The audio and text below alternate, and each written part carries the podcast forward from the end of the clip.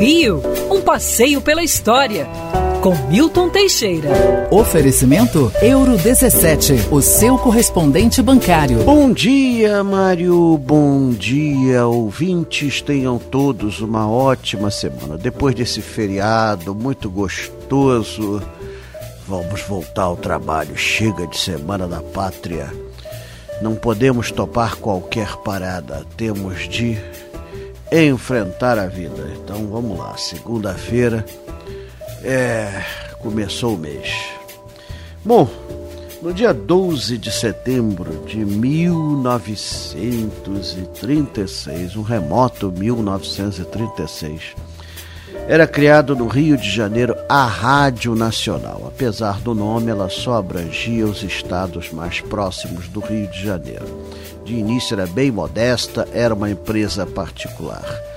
Getúlio Vargas, que era um amante do rádio, foi o primeiro chefe de Estado a usar o rádio com eficiente. Não foi, não foi o primeiro chefe de Estado a usar o rádio, mas ele foi o primeiro a usar com eficiência.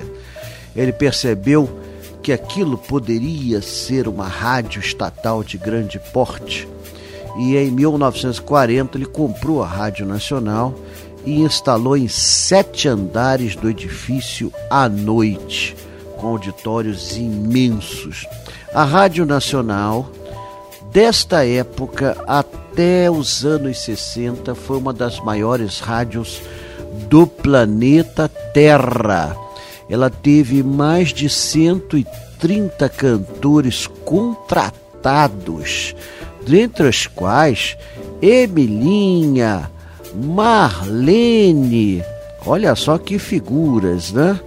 É, Calbi Peixoto, Francisco Alves, era, era a nata, o crepe de la crepe da música popular brasileira.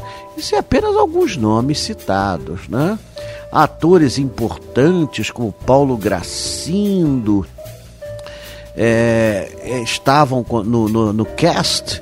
Eram sete orquestras, quatro maestros, não tinha para ninguém.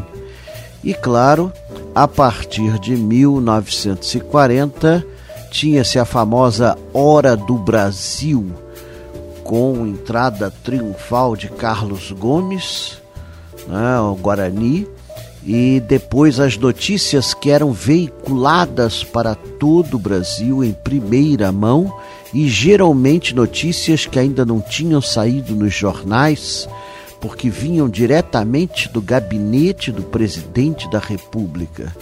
Então, a hora do Brasil era muito disputada e ouvida com sofreguidão pelas pessoas que sabiam dos nomes das pessoas que estavam sendo procuradas pela polícia, pela justiça, particularmente na época do regime militar. É, isso já bem próximo de nós, em 64, a Hora do Brasil foi muito ouvida por conta das cassações, das prisões e etc. Mas na época tudo eram flores, Getúlio contava dos progressos do Brasil, quantos pinicos nós fabricávamos, como era a nossa produção de ferro. O Brasil tem café, petróleo, ouro, tal, o que as novas leis trabalhistas eram divulgadas com retumbantes matérias é, o trabalhador agora tem salário família e tudo mais. Então era, era disputado, mas nada se comparava aos programas.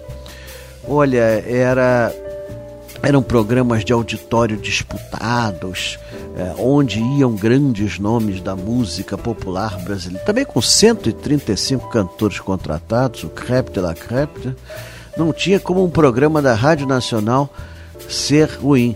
César de Alencar, o maior apresentador da sua época, no, até o início da década de 60, esse programa pertence a vocês. Nossa, quanta gente cantou sobre isso.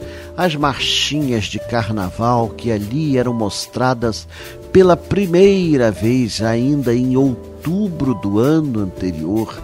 Você tinha outubro, novembro, dezembro, janeiro, fevereiro. Tinham cinco meses para você aprender as letras.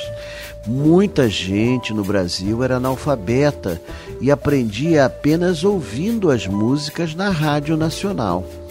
A Rádio Nacional sofre um grande golpe em 1964 ela era controlada por um pessoal muito bom da esquerda, um pessoal muito inteligente, mas que não agradava ao regime militar. Ela foi desmanchada, literalmente, reduzida à paridade. E hoje ela ainda existe, ela ocupa uma salinha ali na Avenida Gomes Freire, resistindo bravamente, impávida, como um grande marco do passado do rádio brasileiro, mas não tem nem de longe aquela a, a, aquele elan, aquela aquela força que possuiu nos anos 40, 50 e 60. Essa época já não existe mais, infelizmente. E viva a Rádio Nacional, mãe de todas as outras, mãe da nossa Band.